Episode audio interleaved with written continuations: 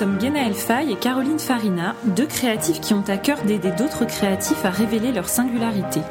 Dans ce podcast, nous parlons d'outils, de méthodes pour développer votre créativité et votre style. Que vous soyez en lancement d'activité ou déjà lancé, vous trouverez dans ce podcast des clés pour avancer plus sereinement dans votre pratique et vous différencier par vos créations. Est-ce que vous avez déjà entendu parler de cette idée selon laquelle nous utiliserions que 5% de notre cerveau? Ou encore que les créatifs font toujours appel à leur hémisphère droit? Dans cet épisode, on va vous parler de la créativité par le prisme des neurosciences. Les découvertes dans ce domaine sont très récentes et peuvent parfois être mal interprétées, ce qui va nous donner naissance euh, au neuromythe, ce que je viens de citer plus haut. Évidemment, c'est totalement faux. Le fait euh, que l'on n'utiliserait que 5% de notre cerveau est complètement faux. Et ça, ça a été largement propagé par le film de science-fiction euh, Lucie de Luc Besson. Et aujourd'hui, on sait, il a été vraiment démontré que lors du processus créatif, les deux hémisphères sont en action. En fait, le cerveau est un organe extrêmement complexe chaque personne a son fonctionnement propre, ce qui rend vraiment difficile d'en retirer des généralités. Dans cet épisode, on va vraiment essayer de comprendre comment fonctionne notre cerveau pour mieux l'utiliser euh, pour notre pratique. Et on va commencer par la notion de neuroplasticité. Dans un premier temps, on va vous expliquer cette notion de neuroplasticité.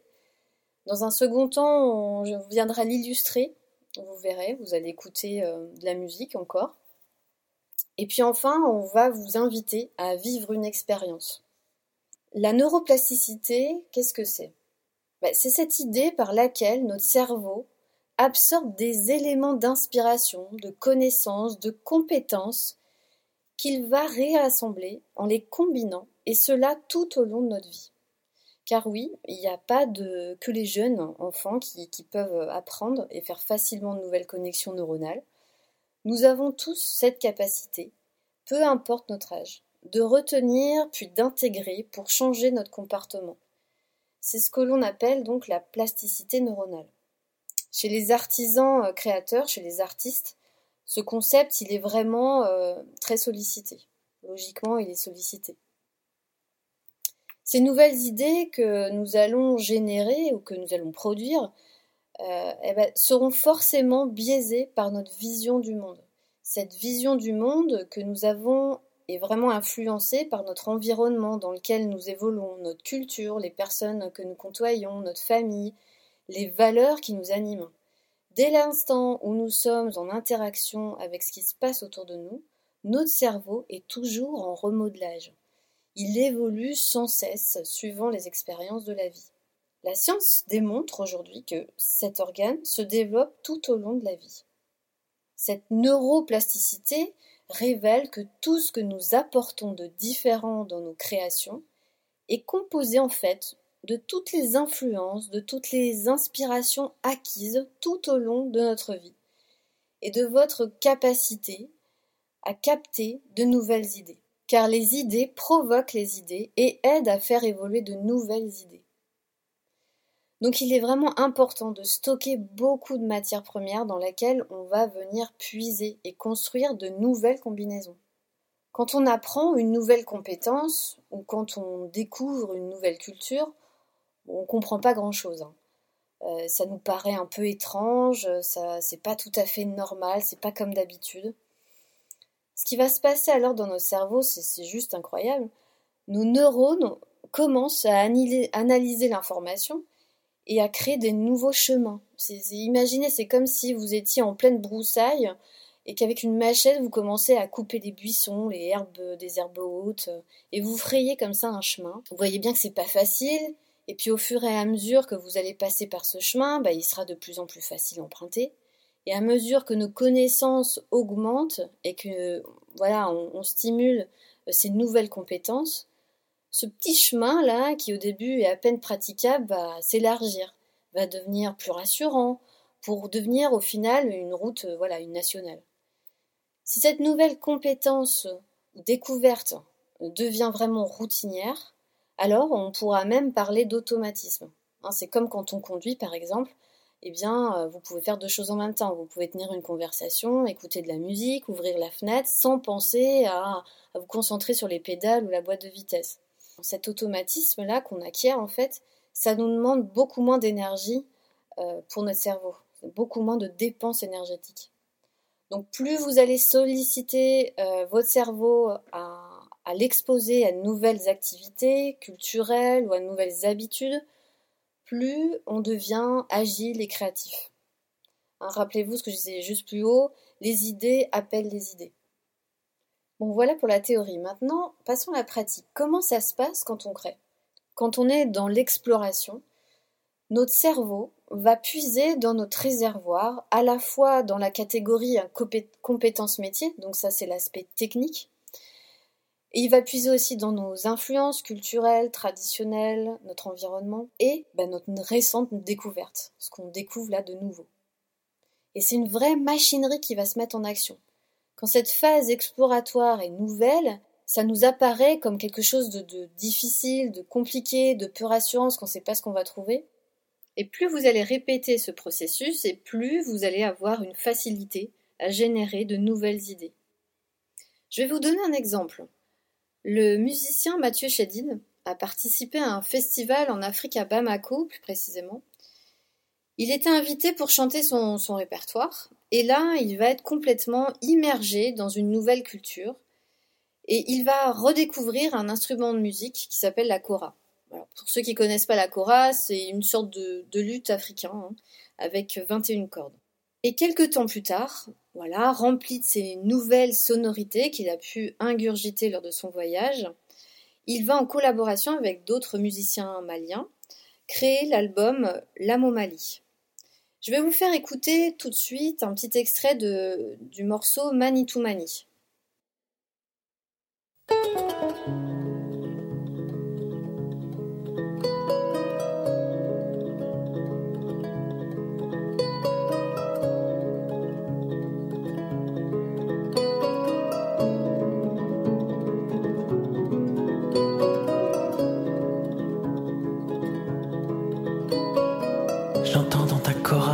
Même ta colère. J'entends dans ta cora ton cœur qui bat, mon frère.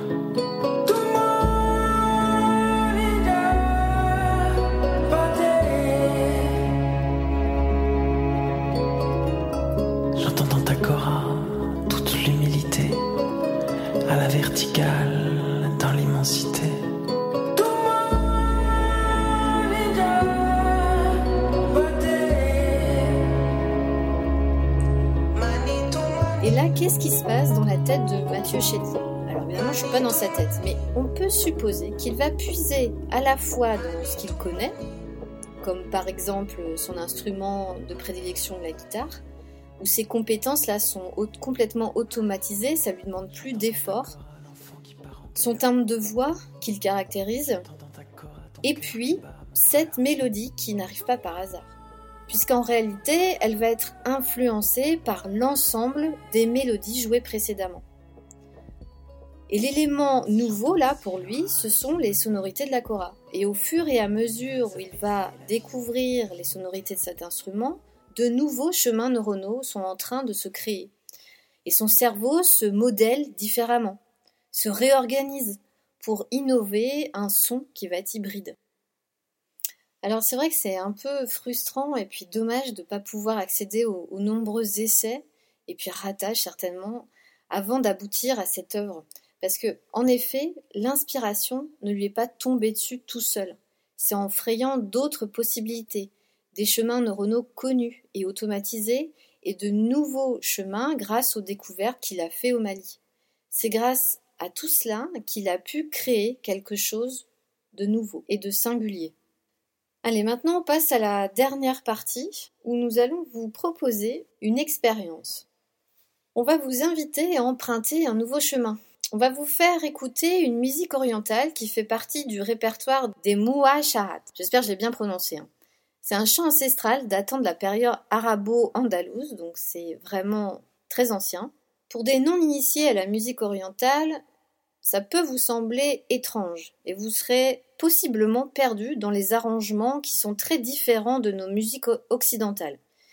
Et c'est justement en étant perdu que des nouvelles connexions se font dans votre cerveau et on vous propose de le vivre en direct. Ça va être incroyable. Mais quel teasing. Bon, évidemment, si vous connaissez ce chant, mon expérience tombe un peu à plat. Là, l'exercice est d'écouter en laissant votre jugement de côté, le j'aime ou j'aime pas, peu importe, et de vous laisser juste porter par ce rythme, ce timbre de voix et cette mélodie. Vous allez donc, on vous invite en tout cas, à fermer les yeux et vous laisser traverser quelques secondes par cette musique.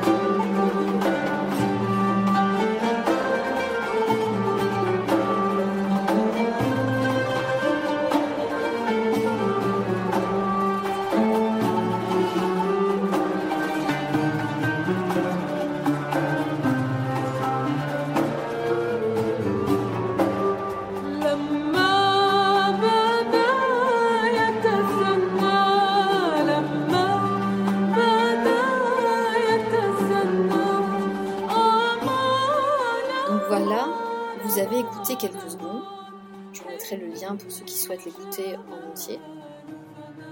Et maintenant, je vais vous poser quelques questions. Qu'est-ce que vous avez ressenti à l'écoute de cette musique? Est-ce que c'est un sentiment positif? Est-ce que c'est une gêne?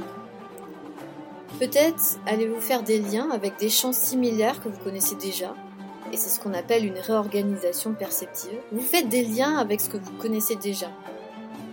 Et maintenant, fermez les yeux et écoutez une seconde fois.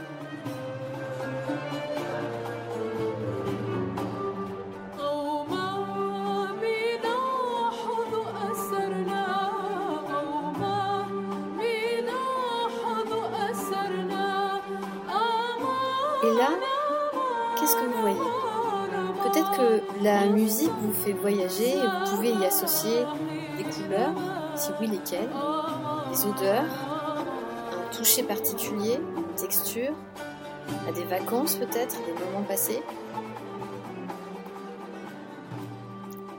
Et maintenant, je vais vous demander de penser à votre pratique. Comment pourriez-vous faire des ponts entre cette musique et votre univers? À ce moment-là, votre cerveau est en train de réorganiser des nouvelles informations avec d'autres éléments que vous connaissez déjà. C'est comme s'il reliait des nouveaux chemins à des routes qui sont plus établies pour intégrer cette nouvelle information sans déséquilibrer tout le reste. Et enfin, ouvrez les yeux et commencez à créer. Alors comment? Bah Déjà, ça peut passer par le dessin, par l'écriture, en décrivant un peu tout ce que vous avez vu, tout ce que vous avez ressenti. Alors bien évidemment, c'est pas en écoutant en 10 secondes que vous pouvez obtenir des résultats.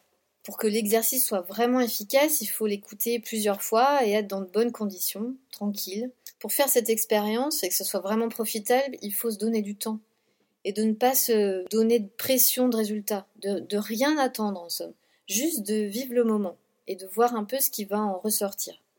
Voilà pour cette expérience, j'espère que ça vous aura plu. En conclusion, ce qu'il faut vraiment retenir sur euh, la plasticité neuronale, c'est qu'elle offre aux artistes la flexibilité mentale nécessaire pour expérimenter et maintenir un niveau élevé de créativité tout au long de sa carrière. C'est un atout précieux qui contribue à la vitalité artistique et à la croissance personnelle. Voilà pour cet épisode et nous avons vraiment besoin de vos retours. Si la neuroscience est un sujet qui vous plaît, n'hésitez pas à nous le dire via mail car nous pourrons vous parler d'autres notions. Et si vous souhaitez nous soutenir, n'hésitez pas à nous laisser un commentaire sur la plateforme d'écoute. Ça nous aidera énormément. Merci pour votre écoute et à la semaine prochaine.